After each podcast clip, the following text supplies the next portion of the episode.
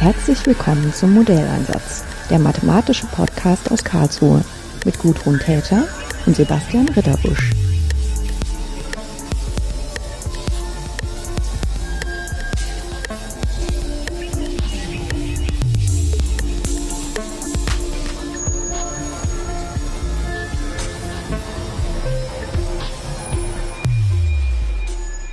Ich bin heute in Mannheim zu Gast. Bin mal nicht am Schloss vorbeigefahren, sondern bin ausgestiegen und habe dann gegenüber vom Schloss das Mathematikgebäude aufgesucht, um mich mit ähm, zwei jungen Gesichtern hier zu unterhalten über eine ganz altehrwürdige ähm, Institution, ähm, die ein neues Gesicht bekommt. Vielleicht fangen wir heute so an, dass sich meine zwei Gesprächspartner, meinen Partner und meine Partnerin mal selbst vorstellen. Ja, hallo auch von meiner Seite. Mein Name ist Kerstin Lux. Ich bin Doktorandin hier an der Universität Mannheim am Lehrstuhl von Simone Göttlich für wissenschaftliches Rechnen. Bin jetzt hier seit knapp drei Jahren und habe seit Beginn dieses Jahres die Ehre, GAM-Juniorin zu sein. Und ähm, die GAM-Junioren sind Teil der GAM, Gesellschaft für angewandte Mathematik und Mechanik und übergebe jetzt mal gleich das Wort an den Sprecher von unseren GAM-Junioren, der noch ein bisschen mehr dazu erzählen kann. Ja, hallo, äh, auch von meiner Seite. Ich bin Benjamin Unger. Ich ähm, promoviere an der TU Berlin in der Arbeitsgruppe von Professor Mehrmann. Ich bin da seit 2014 und ähm, bin dieses Jahr Sprecher von den GAM Junioren. Mhm. Und Junior ist tatsächlich dann auch so gemeint, wie man das aus dem Fußball kennt. Das sind einfach die jüngeren Teilnehmer. Richtig, das ist das äh, Nachwuchsgremium innerhalb von der GAM. Die GAM hat vor einigen Jahren festgestellt, dass sie doch immer älter wird und in hat dann 2011 angefangen, einen Verjüngungsprozess anzustoßen und eins von diesen Aktivitäten, die daraus hervorgegangen sind, sind die sogenannten GAM-Junioren. Ähm, das ist in erster Linie erstmal ein, ein Preis. Jedes Jahr werden zehn ähm, Studierende, Doktoranden, Postdoktoranden insgesamt ausgewählt, die dann für drei Jahre sogenannte GAM-Junioren sind. Und in erster Linie heißt, dass es eine kostenlose Mitgliedschaft in der GAM ist. Hm. Äh, woran merkt man denn die Tätigkeit von der GAM an und für sich? Also was machen die so? Also außer, dass die Leute hinter sich versammeln. Ne? Man sagt, ich bin Mitglied in der GAM, aber was bedeutet das? Ähm, das ist eine lustige Frage, weil das gerade in der GAM sehr aktiv diskutiert wird, insbesondere um auch ähm, zu schauen, wie es mit den Mitgliederzahlen weitergeht, was genau die GAM auszeichnet. Ich denke, äh, aus, aus insgesamt Sicht äh, vertritt die GAM in sehr vielen Gremien ähm, einfach die Interessen der angewandten Mathematik und Mechanik und äh, kann man in gewisser Weise dann so wie ein bisschen eine Lobby für unsere Fachgebiete sehen, ähm, die das auf europäischer Ebene, auf deutscher Ebene ähm, einfach vertritt und dafür sorgt, dass, dass wir nicht zu wenig beachtet werden. Das ist äh, erstmal der, der große Aspekt, ähm, der Aspekt für jeden Einzelnen. Da gibt es, glaube ich, sehr, sehr unterschiedliche Meinungen und Ansichten dazu. Für mich persönlich ist das tatsächlich wie so eine Art Familie in gewisser Weise. Es gibt jedes Jahr eine Jahrestagung und das ist wie so eine Art Familientreffen, wo man die gleichen Leute wieder trifft, ähm, wo es den Austausch stattfindet, insbesondere eben zwischen Mathematikern und Mechanikern, um da auch ein bisschen disziplinübergreifend zu arbeiten. Mhm. Das ist also so eine Art ähm, Spezialgebiet der Physik könnte man sich auch übersetzen, dass es so eine, also sozusagen der Teil der Mathematik, der sich in diese Richtung spezialisiert hat, in der angewandten Mathematik, und der Teil der Physik, der sich in die Richtung spezialisiert hat, die ähm, tun sich dann zusammen, aber eben nicht nur in Deutschland, sondern international. Genau. Also ich glaube, äh, dass wenn man das jetzt nur als Spezialgebiet der Physik äh, benennen würde, dass sich dann viele auf den Schlips getreten fühlen würden. Aber man kann das wahrscheinlich schon so sehen. Und ja, es, geht darum, äh, gemeinsame Interessen aufzuarbeiten, ähm, gemeinsame Verbindungen auch zu entdecken, eine gemeinsame Sprache zu entwickeln. Ähm, das ist ja doch im interdisziplinären Arbeiten immer wieder ein größeres Problem, überhaupt mal zu verstehen, was die andere Seite eigentlich möchte oder oder was für ein Problem sie hat und, und wie man da zusammenkommen kann. Und ich denke, da ist die, die GAM ein sehr spannendes Medium, um da zusammenzukommen. Hm. Es gibt auch Zeitschriften, die von der GAM herausgegeben werden, ne? Genau, es gibt äh, die GAM-Mitteilung, das ist im Prinzip eine Art interner Rundbrief. Es gibt dann auch die ZAM, ähm, Zeitschrift für angewandte Mathematik Richtig, und Mechanik, ja. Die dann entsprechend äh, Forschungsbeiträge, also es ist eine ganz normale Fachpublikation, Fachjournal, ähm, das sind, glaube ich, die Hauptbeiträge. es gibt dann noch die PAM, das sind die Proceedings von der Jahrestagung. Mhm. Ah, ich, ich wusste, mir war das immer gar nicht so klar, was eigentlich die PAM auszeichnet. In der ZAM habe ich tatsächlich auch schon veröffentlicht. Ähm, die ist mir schon länger geläuft. Es ist halt dann auch, dadurch, dass es diese Vereinigung schon sehr lange gibt, ist das auch eine traditionsreiche Zeitschrift. Ne? Ja, den gibt es schon sehr lang. Ähm, ich habe jetzt nicht genau im Kopf, wann die, wann die GAM gegründet wurde. Ähm, aber das reicht schon sehr weit zurück und mit, mit bedeutenden Gründervätern. Ja, weil das, ich meine, so wie wir heute sagen, äh, fast alles muss irgendwie mit künstlicher Intelligenz sein, damit es modern ist, gab es halt auch mal eine Zeit, äh, da war gerade das absolut en vogue und hat ähm, die Wirtschaft getrieben und hat dann eben auch Leute zusammengebracht, die da wissenschaftlich zusammenarbeiten wollten. Und es ist ja noch nicht, ähm, also ist noch nicht durchgeforscht, ne? Nee. das klang jetzt ein bisschen so, als wäre das was Altes, aber das ist sozusagen in einem sich weiter auffächernden Kanon von Dingen immer noch sehr interessant, was man da alles machen kann. Und unter anderem dafür sind wir ja dann auch zuständig, das Ganze ein bisschen jung zu halten und frischen Wind reinzubringen. Mhm. Ja, man könnte auch sagen, jetzt hat das so viele Jahrzehnte anders funktioniert was hat sich eigentlich da geändert? Ne? Also sozusagen die Verjüngung muss ja früher auch ähm, automatisch irgendwie gegangen sein. Und ähm, in welcher Art und Weise ist es jetzt so, dass man merkt, entweder äh, das Verjüngen funktioniert nicht von allein oder es funktioniert in der falschen Art und Weise, dass die Gesellschaft denkt, man muss mal vielleicht noch was machen. Also ich stelle mir das eher so als schleichenden Prozess vor, mhm. dass man das so nach und nach in den Mitgliederzahlen merkt und dass wenn dann irgendwann die Mitgliederzahlen im jungen Bereich ähm, sehr niedrig sind, dass man dann vielleicht irgendwann darauf aufmerksam wird und feststellt, okay, vielleicht funktioniert das Verjüngen doch nicht mehr einfach von ganz allein und dann irgendwie neue Ideen braucht, ähm, wie man das so ein bisschen unterstützen kann und vielleicht auch wieder attraktiver machen kann für junge Menschen. Mhm. Ich könnte mir auch vorstellen, meine persönliche Meinung, dass es früher einfach normal war, dass man Mitglied in, in diversen Vereinigungen war und dass es in gewisser Weise auch was Besonderes war, dass man, dass man dazugehört.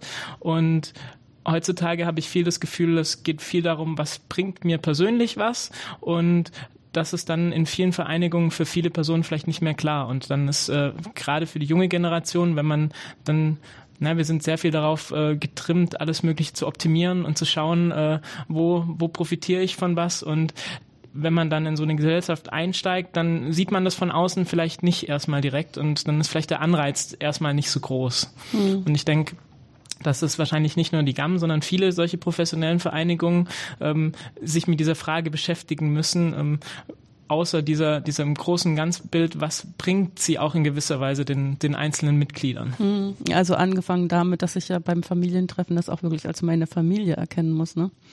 und ähm, fühle ich mich dann dazugehörig und fühle ich mich so zugehörig, dass ich wirklich Mitglied werden möchte. Ja, also ich meine, zumindest vor meinem inneren Auge, ich habe das selber nicht wirklich miterlebt, ist es ja wahrscheinlich auch früher so gewesen, dass man, wenn man sich entschieden hat, nach der Promotion an der Uni zu bleiben oder also in, diesem Übergang von der Promotion und der Entscheidung dann rauszugehen oder zu bleiben, auch häufig so die Weichen gestellt wurden Richtung, das wird jetzt mein, mein Arbeitsleben und häufig auch, das wird mein Leben, weil sozusagen das andere gar nicht so reingespiegelt hat. Und dann ist es irgendwie auch naheliegender, da einzusteigen. Während heute mit diesen ganz kurzen Verträgen traut man sich ja auch gar nicht unbedingt vor sich selber zu sagen, ja, ich möchte das jetzt auch gerne, dass ich da immer dabei bleibe und immer das mache, weil es liegt gar nicht unbedingt in meinen Händen. Ne? Also ich kann mich anstrengen, ja, und ich kann meine Netzwerke knüpfen, zum Beispiel in der GAM. Aber ähm, ob das dann wirklich immer alles so aufgeht, dass dann die richtige Stelle für mich da ist, wenn ich so weit bin, das ist ja tatsächlich nicht so klar. Ich glaube, daran ist es dann auch, da krankt dann auch dieser natürliche Verjüngungsprozess, dass man erst sehr spät im Leben dann das Gefühl hat, ja, jetzt weiß ich's und ob ich dann noch Mitglied werde oder nicht, das ist dann auch so vielleicht so eine 50-50-Sache. Ja, würde ich, würde ich definitiv unterstützen. Und, und gerade das mit dem Netzwerken kann man prinzipiell auch machen, ohne Mitglied zu sein. Ja, ja, genau. Ähm, Ganz genau. Das, äh, ein wichtiges Event jedes Jahr ist die, ist die Jahrestagung, wo sich eben viele Mitglieder der GAM treffen. Aber das ist eine ganz normale Konferenz und da darf prinzipiell jeder teilnehmen. Das heißt, äh, man kann da selbstverständlich auch teilnehmen, wenn man kein Mitglied ist und trifft trotzdem in gewisser Weise die große Familie. Mhm. Also ich habe auch unterschiedliche Erinnerungen an die GAM, weil dadurch, dass ich halt von, seit ich zurückgekommen bin in die Universität immer angewandte Mathematik gemacht habe, stand das auch immer sozusagen auf der Tagesordnung, fahre ich dieses Jahr zur GAM-Tagung oder nicht. Meine erste GAM-Tagung war in Leipzig und ähm, da war dann die Eröffnungsveranstaltung sogar im ähm, Palast da, also eigentlich Musikpalast, wie heißt der richtig? Gewandhaus, im Gewandhaus. Also alles schön äh, Etepetete und so. Und ich saß dann zufällig neben einer anderen jungen Frau. So viele Frauen waren da nicht im Publikum. und irgendwie so nach der ersten halben Stunde haben wir uns so angeguckt und haben irgendwie gesagt, hier kann man irgendwie Besseres machen, als weiter zuzuhören. und wir sind dann gegangen und ähm, haben uns Leipzig angeguckt. Ich hatte einen sehr positiven Einstieg in die, in die GAM-Jahrestagung. Ich war in, in Braunschweig das erste Mal. Das müsste 2000 15 oder 16 gewesen sein. Und speziell der, also klar die, die Fachvorträge, äh, aber speziell der Plenumsvortrag fand ich sehr interessant, mhm. weil das von jemand aus dem deutschen Luft- und Raumfahrt war, der diese ähm, Sonde beschrieben hat, äh, die dann eben auf dem Kometen gelandet ist und da diese ganze Geschichte und was alles dahinter gesteckt hat und die ganzen Berechnungen und das, das fand ich sehr beeindruckend und fand es einen, einen sehr positiven Einstieg, den ich da hatte in die Jahrestagung. Hm. Also mein Einstieg war auch sehr positiv gewesen, ähm, vielleicht in dem Sinne ein bisschen ungewöhnlich, dass ich eigentlich erst über die GAM Junioren so richtig zur GAM oder auf die GAM aufmerksam geworden also da bin hat das und Konzept da schon äh, genau ähm, da dazu gestoßen bin. Ähm, man muss ja vorgeschlagen werden, um eben da hereinzukommen und so war das eben bei mir und habe dann halt Ende 2018 die Benachrichtigung bekommen, dass es funktioniert hat und ähm, dass ich jetzt zu den GAM Junioren gehöre und passend dazu hat dann gleich im Februar 2019 die GAM GAM-Jahrestagung in Wien stattgefunden. Und Wien ist natürlich ein tolles Ambiente gleich für die erste GAM-Jahrestagung. Und es war auch da in der Universität mit tollen Räumen, gerade auch in den Kaffeepausen wirklich sehr beeindruckend. Aber auch daneben habe ich es als sehr positiv empfunden, halt viele Leute, die sich kannten, eine sehr offene Atmosphäre und hatte dann natürlich auch den Vorteil, dass die GAM Junioren ja schon existiert haben und äh, dementsprechend auch Leute in meinem Alter da dabei waren, was ich als sehr positiv empfunden habe. Hm. Ähm, wie groß ist denn jetzt diese Gruppe der GAM Junioren und was macht ihr zusammen? Also wir sind ähm, jedes Jahr, oder wir sind aktuell 30 Mitglieder. 30 Mitglieder setzt sich daraus zusammen, dass jedes Jahr zehn neue äh, GAM-Junioren ernannt werden und ähm, die Mitgliedschaft drei Jahre ist. Dadurch äh, kommen wir auf 30 Personen. Was machen wir? Ähm, Zunächst mal äh, treffen wir uns zweimal im Jahr. Einmal während der GAM-Jahrestagung, beziehungsweise im Anschluss an die GAM-Jahrestagung. Ähm, da geht es typischerweise darum, die, die neuen Junioren kennenzulernen, ähm, die jetzt gerade ernannt wurden. Wie mich zum Beispiel. Genau. ähm, dann haben wir im Herbst immer noch ein Treffen. Äh, bei dem Herbsttreffen geht es darum, dass wir uns gegenseitig äh, bisschen unsere Forschung vorstellen, dass wir auch da versuchen, eine gemeinsame Sprache zu finden. Also das hat den Charakter von einem kleinen äh, wissenschaftlichen Erfahrungs Erfahrungsaustausch, sage ich mal, und dann planen wir da die sonstigen Aktivitäten, die die GAM Junioren machen. Sonstige Aktivitäten sind beispielsweise, ähm, gibt es seit ich weiß die Zahl nicht genau, ich glaube 2014 äh, organisieren die GAM Junioren Sommerschulen jedes Jahr, die sogenannten SAMS, Sommerschule in angewandter Mathematik und Mechanik. Äh, die, das, das Namensschema wiederholt sich. Ich kann sagen, das ist ein praktisches Namensschema mit dem AMM hinten dran. Ne? Lässt und, sich gut aussprechen. Ja. Und die Idee war eben, dass äh, zu interessanten Themen Fachreferenten eingeladen werden und dadurch äh, die, die Junioren haben eben diese Möglichkeit, das zu organisieren und da einen Zuschuss von der, von der Dr. Klaus Körper Stiftung zu bekommen, um das jedes Jahr zu organisieren. Hm. Und wer wird dann angesprochen für diese Sommerschulen? Wer soll da kommen, um was zu lernen? Das äh, richtet sich äh, im Prinzip an alle Interessierten. Typischerweise sind es äh, Doktoranden und, und junge Postdoktoranden. Teilweise kommen aber auch schon äh, gestandene Professoren, die nochmal mhm. ein neues Thema sich anhören wollen, äh, genauso wie auch Studenten zum Teil noch dazukommen. Das ist also ein sehr breites Feld, auch wenn natürlich der Schwerpunkt auf, auf Doktoranden typischerweise liegt. Ja. ja, Studenten ist ein gutes Stichwort. Für äh, Studenten engagieren wir uns ja auch ein bisschen und ähm, Schon bevor ich selber GAM Junior wurde, wurde der Entstehungsprozess von einem neuen Journal angestoßen, dem Journal Gammas. Und wieder wiederholt sich das Namensschema. Und da geht's eben drum, ähm, ein Journal von und für Studenten, dass es halt ähm, gegründet wurde. Und ähm, die Idee dahinter ist so ein bisschen, dass ja auch, dass man ja auch schon als Student ähm, forscht und in gewissem Sinne ähm, kleinere Ergebnisse oder teilweise auch schon größere Ergebnisse erzielt, die halt von öffentlichem Interesse oder von Interesse für die ähm, anderen Wissenschaftler sind. Aber es ja oft so ist, dass es dann vielleicht nicht ganz reicht, um das in einem etablierten Journal einzureichen, ähm, oder halt das sonst publik zu machen, dass es da einfach noch nicht so eine große Plattform für gab. Und da setzt eben das Gammas an. Also es ist wirklich gedacht dafür, Ergebnisse, die im Rahmen von Bachelor- und Masterarbeiten erzielt wurden, erarbeitet wurden, äh, in, einer, in einer Form von einem Artikel halt den anderen Wissenschaftlern zugänglich zu machen und ähm, halt den Studenten dann auch die Möglichkeit zu geben, schon mal erste Publikationserfahrungen zu sammeln. Hm. Jetzt habe ich selber noch nie eine Zeitschrift gegründet. Wie geht denn sowas? Was muss man da alles machen? Das ist tatsächlich ein sehr aufwendiger Prozess, insbesondere mhm. wenn nicht großen Verlag dahinter steht, der Geld hat, ja, ja. weil man dann alles selber machen muss. Ähm, das ganze Projekt hat 2017 äh, angefangen. Der damalige Sprecher der GAM Junioren, Dominik Kern, der hatte diese Idee. Ähm, so ein bisschen angelehnt von, von SIME, von der ich sag mal ganz frei dem amerikanischen Äquivalent von der von ja, der GAM. Stimmt, ja. Ähm, die ähm, sind deutlich fortgeschritten in manchen Bereichen, was die Nachwuchsförderung angeht und haben ähnliche äh, Ideen da. Und da kam eben die Idee auf, den, den Nachwuchs gezielt zu fördern, ähm, um diesen Übergang, sage ich mal, in die wissenschaftliche Karriere, die dann aus meiner Sicht mit der Promotion anfängt, äh, bisschen zu erleichtern, dass man da schon mal ein bisschen diesen Peer-Review-Prozess kennenlernt und einfach so verschiedene Schritte kennenlernt. So, was mussten wir alles machen?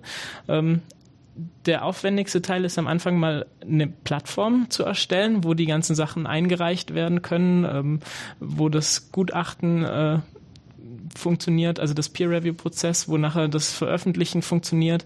Das heißt, äh, im Endeffekt braucht man eine, eine Journal-Software und die muss eingerichtet werden. Da müssen E-Mail-Texte formuliert werden für automatische generierte E-Mails. Es muss alles getestet werden. Mhm. Das äh, ist tatsächlich ein sehr großer Aufwand, auch wenn wir zum Glück ähm, es gibt zum Glück äh, öffentliche äh, Journal-Systeme, die man einfach benutzen kann, die dann auch Open Source sind. Ähm, unseres ist das, das Open Journal-System. Ähm, das nimmt einem schon sehr viel Arbeit ab und trotzdem, wenn man sowas neu macht, äh, ist es ein Arbeitsaufwand, den jedenfalls ich am Anfang sehr stark unterschätzt habe. Mhm, damit sieht man auch mal, wie das auf der anderen Seite ist. Ne? Ja, definitiv. Mhm. Und ähm, wir wurden sehr stark von der Universität in Chemnitz unterstützt. Ähm, die Bibliothek dort, die ähm, stellt uns den Server zur Verfügung und unterstützt uns auch bisschen mit, mit administrativen Aufgaben ähm, von der Einrichtung von dem System. Nichtsdestotrotz äh, waren wir, glaube ich, alle überrascht, wie viele Tage wir damit verbracht haben, äh, diesen ganzen Ablauf zu verinnerlichen und, und E-Mail-Texte zu formulieren und alles zu testen und so weiter. Mhm. Dann gibt es da sicherlich auch irgendwie Verantwortliche, also irgendwie so ein Editorial Board oder? Richtig. Ähm, das Editorial Board wird ähm, immer durch die Sprecher der GAM Junioren gestellt. Ähm, es gibt immer einen Sprecher, einen Stellvertreter und einen zweiten Stellvertreter. Die setzen sozusagen jedes Jahr, stellen die das Editorial Board und der Grundgedanke jetzt mal zunächst ist, dass die Gutachten von den GAM Junioren selber geschrieben werden. Ähm, also dann über diese 30 Köpfe verteilt. Genau. Hm. Das ist äh, momentan noch sehr gut zu leisten. Hm.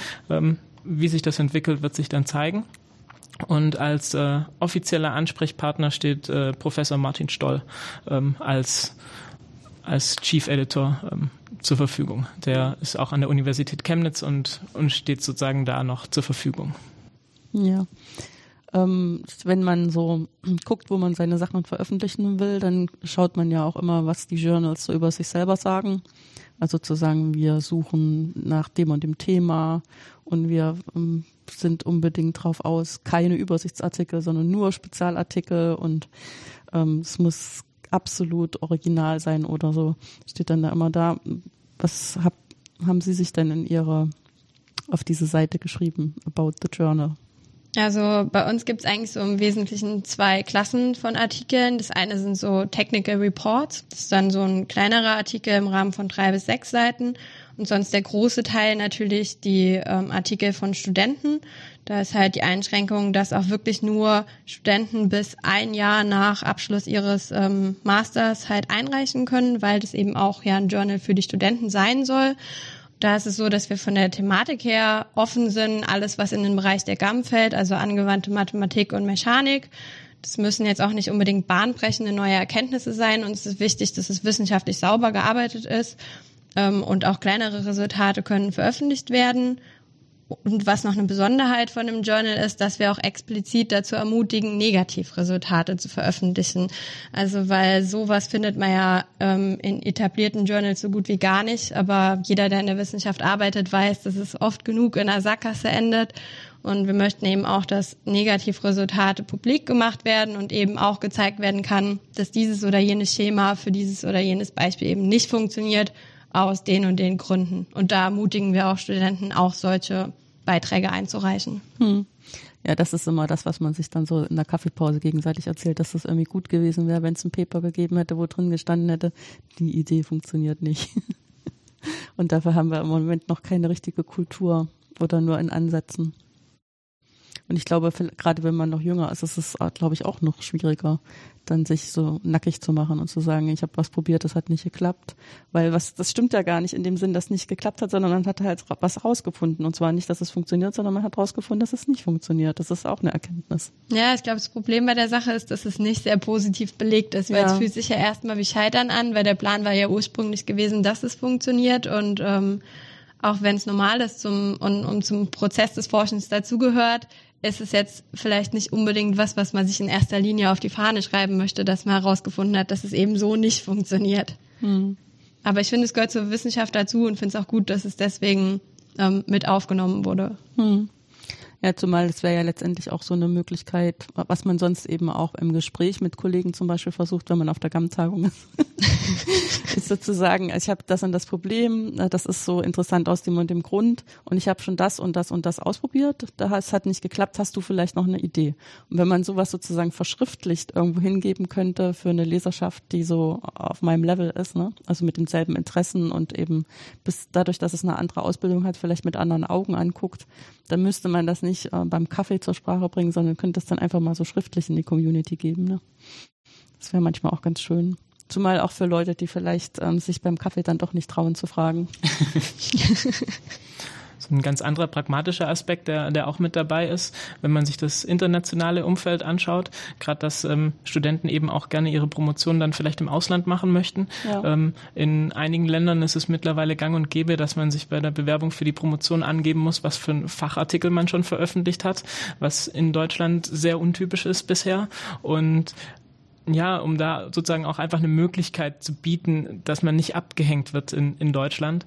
Ähm, und den Studenten da auch eine Chance gibt, sozusagen zu konkurrieren mit dem Ausland. Mhm. Ich, ich habe selber in Amerika meinen Master gemacht und habe festgestellt, dass es da schon eine sehr andere Kultur gibt, was, was Preise angeht, was Auszeichnungen angeht. Und wenn man sich Lebensläufe von Amerikanern anschaut im Vergleich zu Lebensläufen von, ich sag mal, Deutschen, äh, dann habe ich persönlich von meiner von meiner Stichprobe da doch deutliche Unterschiede angesehen. Ähm, und man hat das Gefühl, bei den Amerikanern immer extrem extrem super gute Leute zu haben, äh, von denen ich noch niemand gesehen hätte vom Lebenslauf, der in Deutschland da mithalten könnte. Und ähm, wenigstens in seiner Allgemeinheit ist die Aussage so sicher nicht richtig. Und ähm, ja.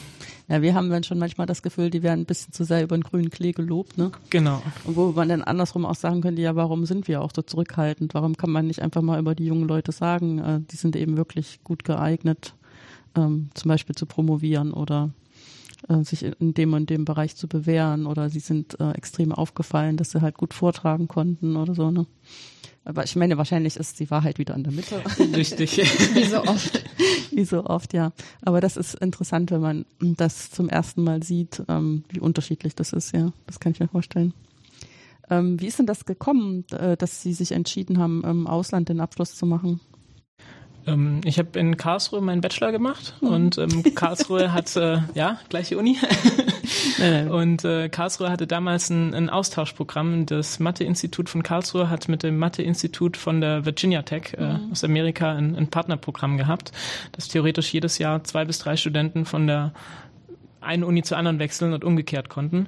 Ähm, soweit ich weiß, ist niemand von der Virginia Tech jemals nach Karlsruhe gekommen. Äh, es gibt solche Programme, die nur einseitig funktionieren. Aber ja. ähm, umgekehrt wurde das angenommen mhm. und ich fand das eine, eine spannende Möglichkeit und bin dahin und habe dann dieses eine Jahr genutzt, um, um meinen Master da durchzuziehen. Mhm. Also für ein Jahr, genau. Genau. Weil sonst hättest du auch heizen können, dass sie zwei Jahre waren, weil bei uns zumindest im deutschen Kontext ist ja Masterzeit immer zwei Jahre. Und dann muss man auch merken, dass das dann im US-amerikanischen Kontext wieder anders ist. Wobei das auch ein zweijähriger Master ja. war. Ich konnte mir ein paar Vorlesungen aus Karlsruhe anrechnen und habe das Ganze dann im Schnelldurchlauf gemacht. Anders, anders hätte es mit der Finanzierung nicht geklappt. Ja, okay, ja, das ist halt immer so eine Sache, ne? Das ist dann am Ende doch irgendwie alles teurer ist, als wenn man das irgendwie zu Hause machen kann, wo man weiß, wie es sparsam geht. Ähm, also außer dass die junge Leute anders fördern und auch anders über Erfolge sprechen. Was waren denn vielleicht auch Unterschiede in dem, wie die Ausbildung ist? Mm, ein großer Unterschied für mich ist die, die Größe der, der Vorlesungen gewesen. Mhm. Ähm, in Deutschland gut, das hängt auch sehr von, von Uni zu Uni ja, ab. Ähm, Karlsruhe ist jetzt nicht die kleinste Uni, was Mathe angeht. Ähm, selbst in den fortgeschrittenen Veranstaltungen war es durchaus üblich, dass, dass 20, 30 Leute noch eine Veranstaltung besucht haben. In, an der Virginia Tech hatte ich das Gefühl, dass es insgesamt viel familiärer ist, viel kleiner. Das heißt, äh, wir haben fortgeschrittenen Veranstaltungen zu dritt gemacht an einem Tisch. Also auch nicht mal, der Dozent hat nicht an die Tafel geschrieben, sondern hat auf ein Blatt Papier geschrieben. Äh, das war für mich ein, ein großer Unterschied. Dann hatte ich das Gefühl, dass Lehre dort viel mehr als Service wahrgenommen wird. Ähm, das hat sich konkret dadurch geäußert, dass man die Professoren jederzeit ansprechen durfte ähm, und sie sich gefühlt jederzeit Zeit genommen haben, äh, auf Fragen zu zu antworten und zu reagieren. Und man manchmal vertröstet wurde auf, dass es jetzt nicht geht, aber vielleicht eine halben Stunde. Und das hatte ich in Deutschland tatsächlich anders kennengelernt. Da haben einige Dozenten doch sehr auf ihre Sprechzeiten gepocht und wehe, man, man kam außerhalb. Also ich hatte das Gefühl, dass es ein anderes Verständnis von von Lehre ist dort, mhm. was natürlich auch sicher damit zusammenhängt, dass die Studenten da sehr viel mehr Geld für die Lehre, also dafür bezahlen, dass sie dass sie Vorlesungen bekommen, ähm, als das in Deutschland ist, dass das in gewisser Weise da auch zwangsweise so sein muss. Ansonsten der größte Unterschied war für mich die Art der Abschlussklausuren. Hm. Ähm, in, ich kannte das aus Deutschland von, von schriftlichen Klausuren, wo man zwei bis drei Stunden Zeit für die Klausur hatte oder von mündlichen Prüfungen. Ähm, in Amerika hatten wir sehr unterschiedliche Formate. Das Spannendste war für mich die Funktionalanalysis-Prüfung. Ähm, das war ein sogenanntes Take-Home-Examen. Wir sind gekommen, haben äh, einen Aufgabenzettel bekommen und dann hatten wir 48 Stunden Zeit, diesen zu bearbeiten. Äh, man durfte alles verwenden, was man wollte, außer sich mit anderen absprechen. Ähm, das war nicht erlaubt. Das ähm, kann natürlich nicht überprüft werden. Ähm, an der Uni gab es aber einen sehr starken Ehrenkodex, dass das tatsächlich meinem Eindruck nach nicht gemacht wurde. Mhm. Ähm, das hat mich sehr beeindruckt. Ähm, und ja, das war die, die schwierigste Klausur, die ich je geschrieben habe, muss ich ganz ehrlich sagen. Weil man kann sich zwar sehr gut auf, auf Sachen vorbereiten, aber die Aufgaben waren eben auch entsprechend schwer. Ich kann mir auch gut vorstellen, dass es Raum gibt, irgendwie einen ganz anderen Typ von Aufgaben zu stellen. Also wenn man halt einfach nur zweieinhalb Stunden Klausur hat oder bei uns in Mannheim sind die Klausuren tatsächlich nur anderthalb Stunden. Du möchtest noch verschiedene Themengebiete abdecken. Das ist halt einfach schwierig, dann irgendwie einen umfassenden kleinen eigenen Beweis oder so. Kleine Beweise gibt es natürlich, aber irgendwie was Größeres zu bearbeiten und was Umfangreicheres, wo man auch erstmal sich in die Aufgabe wirklich reindenken muss und wo es einfach mal Zeit braucht, sich überhaupt mit der Aufgabenstellung vertraut zu machen und sich Ideen dazu zu sammeln, das lässt der zeitliche Rahmen mehr dann in Deutschland gar nicht zu. Das ist mhm. einfach eine andere Art von Aufgabentyp, die dann da auch wahrscheinlich erscheint. Ja, das ist dann mehr wie so eine kleine Forschungsarbeit. Ne? Wenn man 48 Stunden Zeit hat, dann muss man auch um, eigene Ideen entwickeln, sonst ist ja. der Zeitrahmen nicht gerechtfertigt. Wir hatten natürlich auch kürzere Klausuren. Ähm, eine Geschichte, die ich echt sehr spannend finde, auch wenn ich selber die Klausur nicht geschrieben habe, das war zu partiellen Differentialgleichung. Die Klausur, sie hatten ursprünglich ungefähr vier Stunden Zeit. Der Dozent kam in den Hörsaal, hat die Klausur ausgeteilt. Ähm, nach einer halben Stunde meinte er, okay, wenn es Fragen gibt, er sitzt nebenan in seinem Büro. Ähm, und äh, wenn man Fragen hat, soll man halt kommen. Nach, nach drei Stunden oder so kam dann der Dozent, meinte, er würde jetzt ins Fitnessstudio gehen. Wer abgeben möchte, soll die Klausur einfach unter der Bürotür zu durchschieben. Ähm, und er kommt ungefähr in einer Stunde wieder und äh, man darf halt so lange schreiben, wie man, wie man möchte, bis man halt fertig ist. Und das heißt, es ist wirklich dann ein, ein leerer Hörsaal, ähm, in dem dann Studenten ihre Arbeit schreiben und tatsächlich nicht miteinander sprechen und sich auch nicht austauschen. Das konnte ich mir bis dahin auch nicht vorstellen und ich glaube auch nicht, dass es so ohne weiteres in Deutschland funktionieren würde. Hm. Ja, das ist wahrscheinlich auch schon von dem juristischen Apparat, den wir so drüber haben, schwer vorstellbar, weil wenn irgendwas nicht kontrollierbar ist, dann ist das wie nicht existent. Auch wenn ich denke, dass eigentlich so ein Ehrenkodex, wenn der eingehalten wird, sehr viel wirksamer ist. Ne? Ja, also ich, ich war beeindruckt davon. Ich fände es schön, wenn das überall so gehen würde, auch wenn ich es mir bei uns nicht so ganz vorstellen kann. Ja. Ähm, Sie promovieren jetzt in Berlin, hatten genau. Sie gesagt, die Arbeitsgruppe. Was ist denn das Thema? Ähm, das Thema von der Arbeitsgruppe oder von, von meiner Ihnen, Promotion? Ja, ja. ähm, ich persönlich beschäftige mich mit äh, Differentialgleichungen, und zwar Differentialgleichungen, die einerseits nicht nur vom jetzigen Zustand abhängen, sondern auch von der Vergangenheit, also verzögerte Differentialgleichungen oder auf Englisch Delay Differential Equations. Und ähm, das Besondere ist jetzt, dass diese Differentialgleichungen ähm, noch gekoppelt sind an algebraische Gleichungen. Ähm, das sind dann sogenannte Delay-Differential-algebraische Gleichungen. Und da beschäftige ich mich ähm, hauptsächlich mit Existenz, Eindeutigkeit, Wohlgestelltheit von Problemen. Ähm, prinzipiell war der Plan auch noch, sich die Numerik dazu anzuschauen, aber bisher bin ich da noch nicht zugekommen. Das wird auch im Rahmen der Dissertation nicht mehr, nicht mehr passieren. Mhm. Ähm, was macht das mit dem Delay so schwierig im Vergleich zu, sagen wir mal, also das heißt bei uns auch gewöhnlich Differentialgleichen, aber auch im Sinne von äh, das, was eben bei Gründung der GAM schon gemacht wurde? Das Besondere bei dem bei der Zeitverzögerung ist, dass ähm, dadurch das Problem meistens unendlich dimensional mhm. wird. Also selbst wenn es eine skalare Gleichung ist, heißt es, dass der Lösungsraum prinzipiell mal unendlich dimensional ist und ähm, dadurch braucht man ganz andere Techniken natürlich als für gewöhnliche Differentialgleichungen.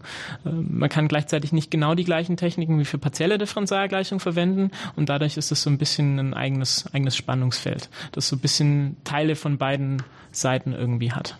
Mhm. Und was ähm, für Ergebnisse kann man dann da beweisen? In, in meinem Fall ist sozusagen erstmal die, die Frage, wann existieren Lösungen.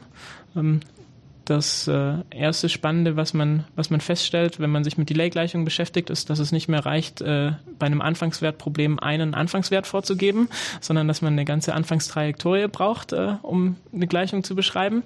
Und wird sozusagen in die Spur gesetzt. Genau. Was eigentlich auch so einem natürlichen Prozess äh, irgendwie entsteht entspricht, den man sich vorstellt. Es ist nicht so, dass eine Dynamik irgendwo einfach nur anfängt äh, zu einem bestimmten Zeitpunkt, sondern eigentlich äh, gibt es immer schon irgendwie in gewisser Weise eine Vergangenheit. Und von daher ist es äh, in gewisser Weise schon was Natürliches, dass man jetzt äh, die ganze Vergangenheit mit betrachtet. Das Spannende, was jetzt passiert, ist, dass die Vergangenheit ähm, nicht unbedingt glatt an die Lösung von der Differentialgleichung gekoppelt sein muss. Na, bei einem Anfangswert, ähm, wenn ich dann die Lösung von der gewöhnlichen Differentialgleichung, im einfachsten Fall linear konstante Koeffizienten habe, dann kriege ich irgendwie eine Exponentialfunktion, die ist äh, beliebig oft differenzierbar. Ähm, das ist alles schön. Ähm, bei einer Delay-Gleichung muss eben diese Anfangstrajektorie an die Lösung nicht glatt gekoppelt sein. Na, klassischen Lösungsbegriff möchte man, dass es irgendwie stetig ist, ähm, aber mehr als Stetigkeit hat man normalerweise nicht. Und dieser Knick, der setzt sich dann fort. Dadurch, dass die Vergangenheit immer wieder mit reinspielt, taucht dieser Knick plötzlich immer wieder auf. Mhm. Und das äh, macht das Ganze interessant. Das mit dem Knick ist ja quasi wie so eine Störung im System, ne? Ja, so kann man sich das vorstellen. Mhm. Und ähm, es gibt unterschiedliche Delay-Gleichungen und je nach Delay-Gleichung kann es sein, dass diese Störung, ähm, ich sag mal, rausgefiltert wird äh, und, und verschwindet mehr oder weniger. Mhm. Oder es kann auch sein, dass die amplifiziert wird und dass dann unter Umständen im klassischen Sinne gar keine Lösung mehr existiert und man auf ein distributionelles Lösungskonzept ausweichen muss. Mhm. Ja, wo sich dann die Physiker mal an den Kopf greifen, was das noch bedeuten soll. ja, die Interpretation ist dann immer so eine Sache. ja, ja. Nee, aber ich meine, nichtsdestotrotz muss man ja erstmal einen Rahmen finden, in dem man dann überhaupt sichern kann, dass es was gibt, was man wie eine Lösung anschauen kann. Und dann kann man als nächste Frage stellen, unter welchen zusätzlichen Annahmen wird das dann wieder eine Lösung, wie ich sie normalerweise auch als Lösung ansehen würde. Genau. Und äh, durch diese Kopplung an, an diese algebraischen Gleichungen können dann noch eine ganze Menge von ungewollten Effekten entstehen. Eben dass äh, bei diesen Delay-Gleichungen ohne algebraische Kopplung kann man sehr leicht sagen, äh, in welchem, welcher Klasse es ist, also ob Störungen, äh, ich sag mal, ausgedämpft werden oder ob die sich äh, amplifizieren.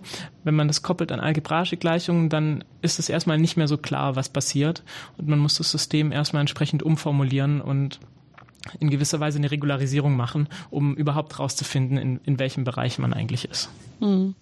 Ich meine, wenn man sich da auch so eine Anwendung vorstellen will, dann ist das ja ein bisschen so, wie wenn man selbst auf der Autobahn unterwegs ist und dann stellt man halt fest, wenn der Verkehr sehr dicht ist, dann ist jedes blöde Manöver von einem vorne, der denkt, man kann noch mal schnell schnippeln, so eine Störung, die dann am Ende ganz schnell zum Stau führen kann. Und wenn halt nicht so viel, nicht so dichter Verkehr ist, dann kann er machen, dann kann man sich auch im Moment erschrecken, aber eigentlich ist es dann im nächsten Moment auch schon wieder vom System vergessen. Richtig. Das äh, Autofahren ist auch ein, eins von den typischen Beispielen für Delay-Gleichungen. ähm, was man, es gibt ein praktisches Experiment, äh, dass man Autos im Kreis aufgestellt hat und die Fahrer sind angehalten, äh, alle mit gleicher Geschwindigkeit im Kreis zu fahren. Und am Anfang sind noch alle schön mit gleichen Abständen und irgendwann äh, fangen dann an so, äh, ich sag mal, periodische Phänomene aufzutreten, dass halt äh, man mal schneller, mal langsamer fährt und das wirkt sich dann auf die vorderen Hintermänner auf und äh, oder Frauen und äh, das ist dann entsprechend entsprechend äh, so ein periodisches Verhalten von Lösungen, was ähm, spezifisch für, für solche Delay-Gleichungen ist, dass es mhm. vorkommen kann. Das ist so ein Video, was ich meinen Studierenden auch immer ganz gerne zeige in der Modellierungsvorlesung, weil so dieses ideale Bild ist, dass man so irgendwie immer alle mit der gleichen Geschwindigkeit, dann würde man auch wirklich guten Durchfluss schaffen. Und das funktioniert eben einfach nicht, weil man das, also ich meine, okay, irgendwann, wenn die Autos ganz alleine fahren, dann kriegt man das vielleicht hin. Und dann kann man auch ausrechnen, was man da wirklich für Abstand halten muss, damit die sich dann nicht stören lassen, weil die würden sich ja sonst auch stören lassen. Das ist der Unterschied zwischen optimaler Kontrolle und Feedbacksteuerung.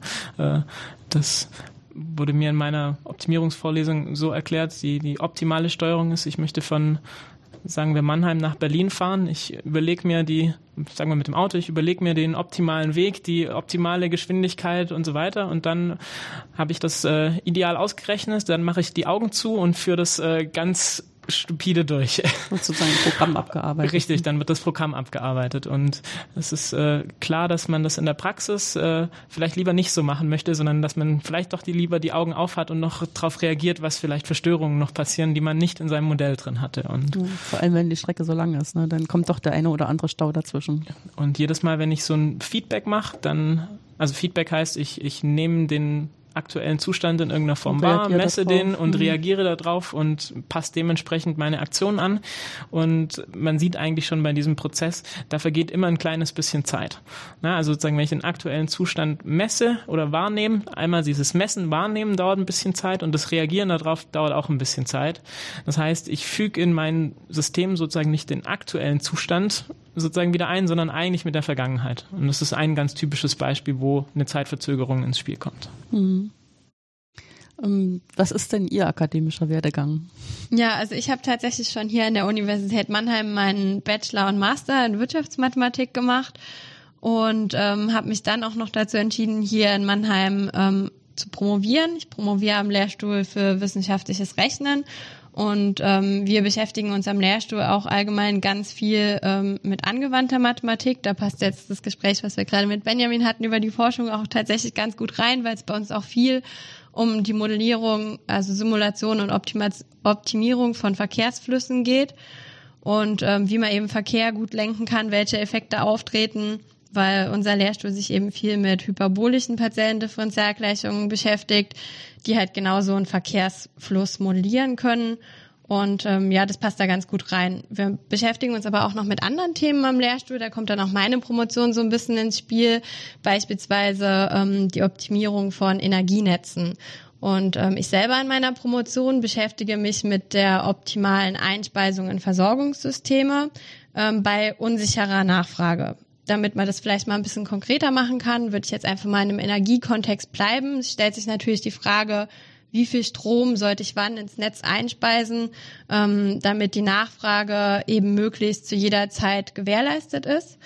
Und da ja die Nachfrage ähm, nicht im Vorfeld genau sicher bekannt ist, es halt, stellt sich die Frage, wie kann ich auch diese Nachfrage modellieren und wie kann ich Unsicherheiten, die in der Nachfrage auftreten, eben bei diesem Optimierungsprozess berücksichtigen. Und ähm, das ist eben das, womit ich mich in der Promotion beschäftige, eben gegeben dieser unsicheren Nachfrage ähm, eine optimale Einspeisung in das System zu berechnen. Hm.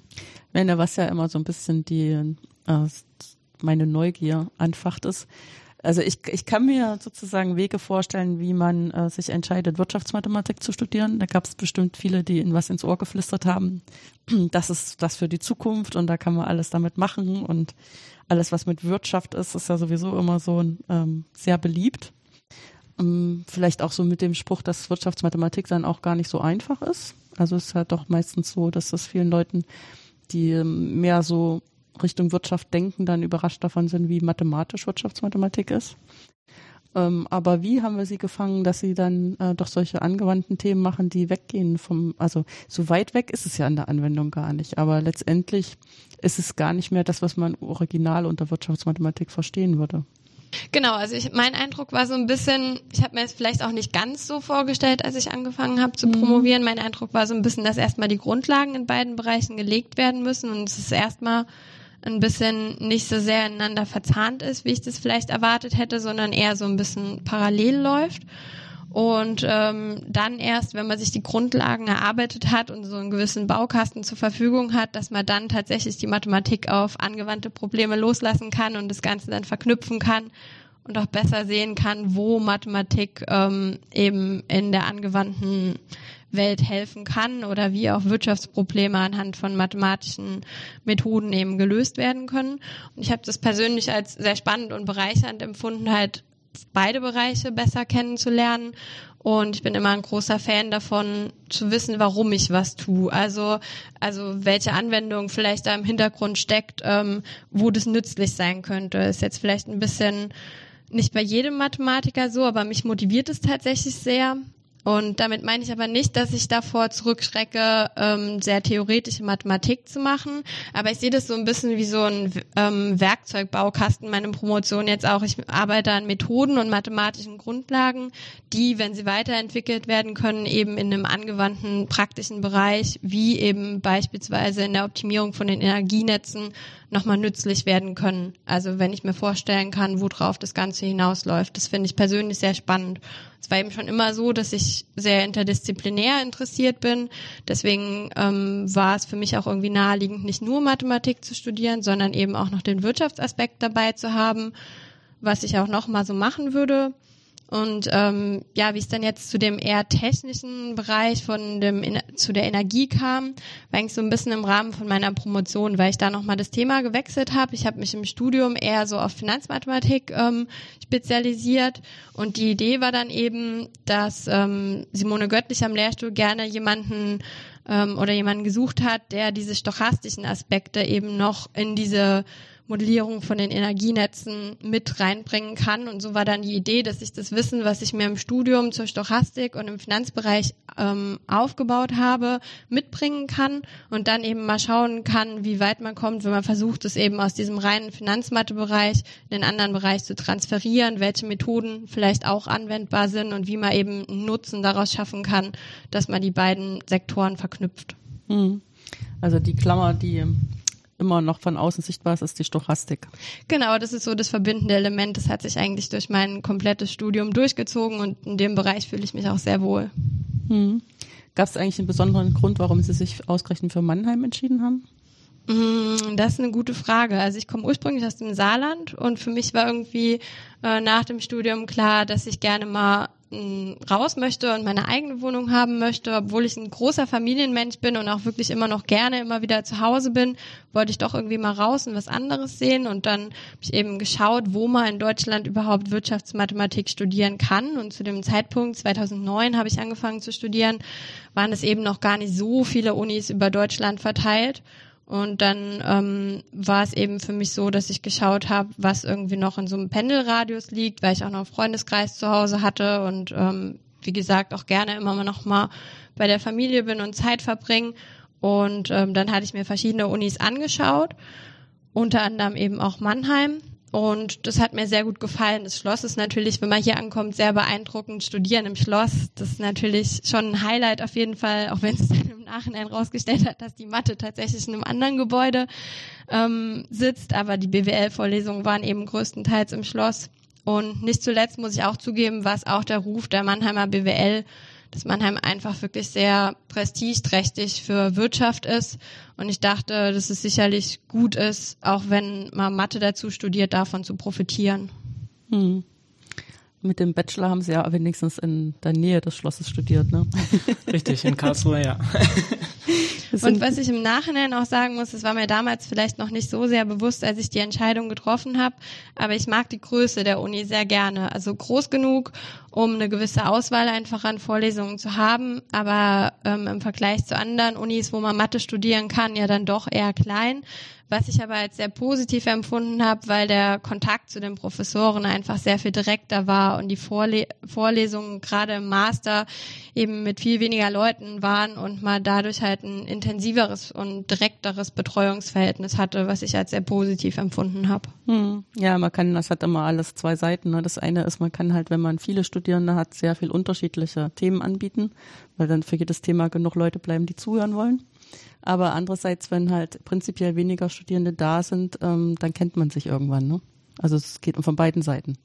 Als jemand, der selber unterrichtet und als jemand, der unterrichtet wird. Ja, und das System ist vielleicht auch noch ein bisschen flexibler oder lässt vielleicht noch den Raum für die eine oder andere individuelle Möglichkeit, irgendwas einzubinden. Also ich hatte zum Beispiel während des Masters schon das große Glück, dass ich die Gelegenheit hatte, in einem Forschungsprojekt mitzuarbeiten. Das war bei dem Betreuer von meiner Masterarbeit, äh, Professor Neuenkirch hier in Mannheim. Der hatte mich nach einer mündlichen Prüfung gefragt, ob ich Interesse hätte, mein Seminarthema eben ähm, in dem Bereich von dem Forschungsprojekt zu machen. Das war im Bereich stochastische Differentialgleichung mit unstetigen Driftkoeffizienten. Ich hatte eine Vorlesung bei ihm gehört und ähm, habe eben die Stochastik in meinem Studium und wollte gerne das Thema für mein Seminar behandeln. Und so bin ich dann irgendwie schon relativ früh auch ähm, schon während des Masters dann so ein bisschen in die Forschungsschiene reingekommen und hatte da die Gelegenheit, äh, in Kooperation mit der Universität der Gays eben schon an diesem Forschungsprojekt mitzuarbeiten und auch in diesem Rahmen meine Masterarbeit zu schreiben. Hm, das wäre dann auch schon mal so ein Kandidat gewesen, wenn es die Zeitschrift damals schon gegeben hätte. Das stimmt, das stimmt. Äh, tatsächlich haben wir trotzdem, auch wenn es die Zeitschrift äh, noch nicht gegeben hat, ähm, äh, aus dem, was in der Masterarbeit analysiert wurde, noch ein Paper ähm, geschrieben, verfasst und auch eingereicht. Aber natürlich wäre das ein guter Kandidat für das Gammas gewesen. Mhm. Ähm, was wünschen Sie sich denn, also im Sinne von, also wir haben jetzt über die Junioren gesprochen von der äh, Gamme und das klang eigentlich alles soweit sehr positiv, was Sie erzählt haben. Was würden Sie sich denn noch wünschen? Was wären so Entwicklungen, die Sie begrüßen würden und die Sie vielleicht auch mit anstoßen wollen äh, für die nächsten, also solange Sie noch dabei sind? Oder wo Sie vielleicht auch Ideen dalassen wollen für die, die dann den Staffelstab übernehmen?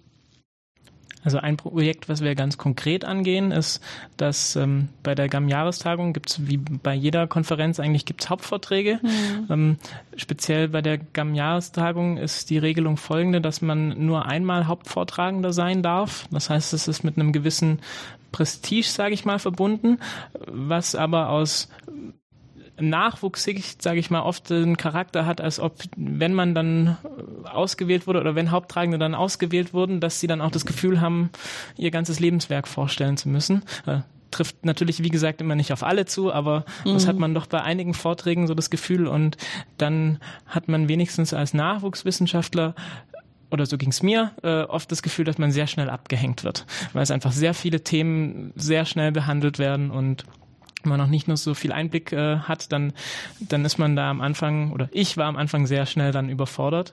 Und wir würden da gerne den Einstieg erleichtern in solche Themen. Und deswegen ein Konzept, was wir, was wir gerade vorantreiben, ist, dass wir ab nächstem Jahr ähm, ein paar der Hauptvortragenden ähm, einladen, ich sag mal eine Art Mini-Sommerschule in Mini-Kurs zu geben der sozusagen auf die Themen des Hauptvortrags vorbereitet.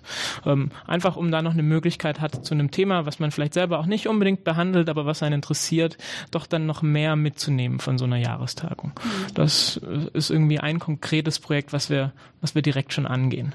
Ist ja letztendlich auch eine Einladung an die Person, die das sonst das alles in den Hauptvortrag stopfen muss, wo man wahrscheinlich auch so halb dran verzweifelt, äh, das nochmal richtig erklären zu können. Richtig. Und äh, wir, wir hoffen, dass, da, dass da viele von profitieren können, ja, auf beiden Seiten. Mhm. Und äh, haben Sie auch noch was vorne liegen als Wunsch, als Hoffnung, als Plan?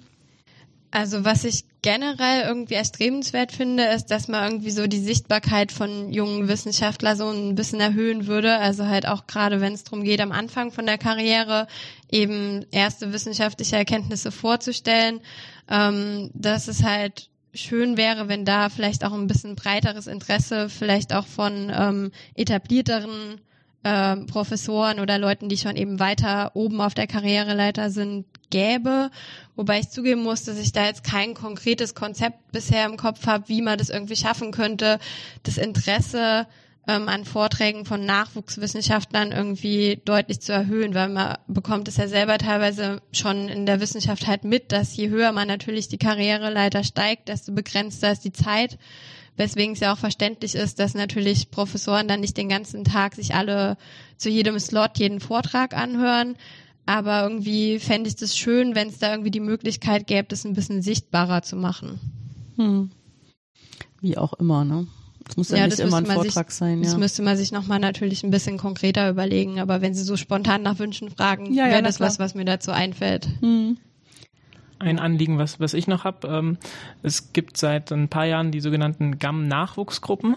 Das ist nochmal ein, eine weitere Aktivität, äh, um die GAM zu verjüngen, ähm, die sind gegründet so ein bisschen nach dem Vorbild wieder von von SIAM. Ähm, Nachwuchsgruppen sind, äh, ich sag mal mehr oder weniger lose äh, Gruppierungen von Studenten und Doktoranden an den jeweiligen Universitäten, die sich äh, mit den Themen der, der GAM irgendwie auseinandersetzen und sich in mehr oder weniger regelmäßiger Form zu treffen, um über diese Themen zu sprechen, um äh, zu networken, um äh, ein Gemeinschaftsgefühl zu entwickeln. Und das ist noch ein relativ junges Konzept, ähm, was 2015 angestoßen wurde. Und es gibt jetzt fünf oder sechs Nachwuchsgruppen bisher in Deutschland die jetzt auch anfangen, sich untereinander auszutauschen, sich auch gegenseitig mal zu besuchen und da sozusagen auch eine neue Ebene von, von Netzwerken äh, zu entwickeln, dass es nicht nur darum geht, die ich sag mal, wichtigen Personen, die wichtigen Professoren und Professorinnen in seinem Fachbereich kennenzulernen, sondern auch da eine, eine untereinander eine Schiene getroffen wird, um sich, um sich mehr auszutauschen. Und wenn ich einen, Wunsch hätte, dann würde ich mir wünschen, dass sich das weiter etabliert und, und an mehreren Unis das noch passiert, dass da auch der, der Nachwuchs selber aktiv wird und, und sich gemeinsam zusammenfindet. Hm, sich sozusagen diese altehrwürdige Organisation einfach aneignet. Ja, in gewisser Weise schon. man baut sich ja dann im Prinzip halt auch seine eigene Zukunft und es ist ja auch ein sehr nachhaltiges Konzept, wenn man sich mit Leuten auf einer ähnlichen Karrierestufe ähm, halt verbindet und ähm, gemeinsam irgendwie sich austauscht und sich sein Netzwerk aufbaut und eben im regen Austausch steht. Das ist sowieso was, was ich in der Wissenschaft ganz wichtig finde, halt den Austausch und die Diskussion, das bringt oft voran. Hm. Ja, man braucht immer beides. Ne? Man muss mal in Ruhe über was nachdenken können. Also wo man wirklich selber bis an die Stelle kommt, wo das dann Klacks machen kann im Kopf. Aber ähm, man schafft das nicht alleine, sondern man muss auch mit anderen Leuten reden, damit äh, die richtigen, also damit die Puzzlesteine so ein bisschen an die richtige Stelle fallen können, indem andere Personen noch einen anderen Blick drauf haben. Ja, ist wie so oft, dass man irgendwie so die Balance zwischen beidem irgendwie finden muss. Mhm. Ja, ich finde auch immer dieses, ähm, dass einfach jemand mit frischen Augen drauf guckt, der aber eine ähnliche, also eine ähnliche Prägung hat, dass man sich das gegenseitig erklären kann, was im Kopf abläuft. Ne? Das ist extrem hilfreich. Und manchmal ist es ja auch einfach hilfreich, mal miteinander über was zu schimpfen, oder? Gehört dazu. Ja, da geht es einem hinterher auch schon wieder etwas besser. Das stimmt wohl.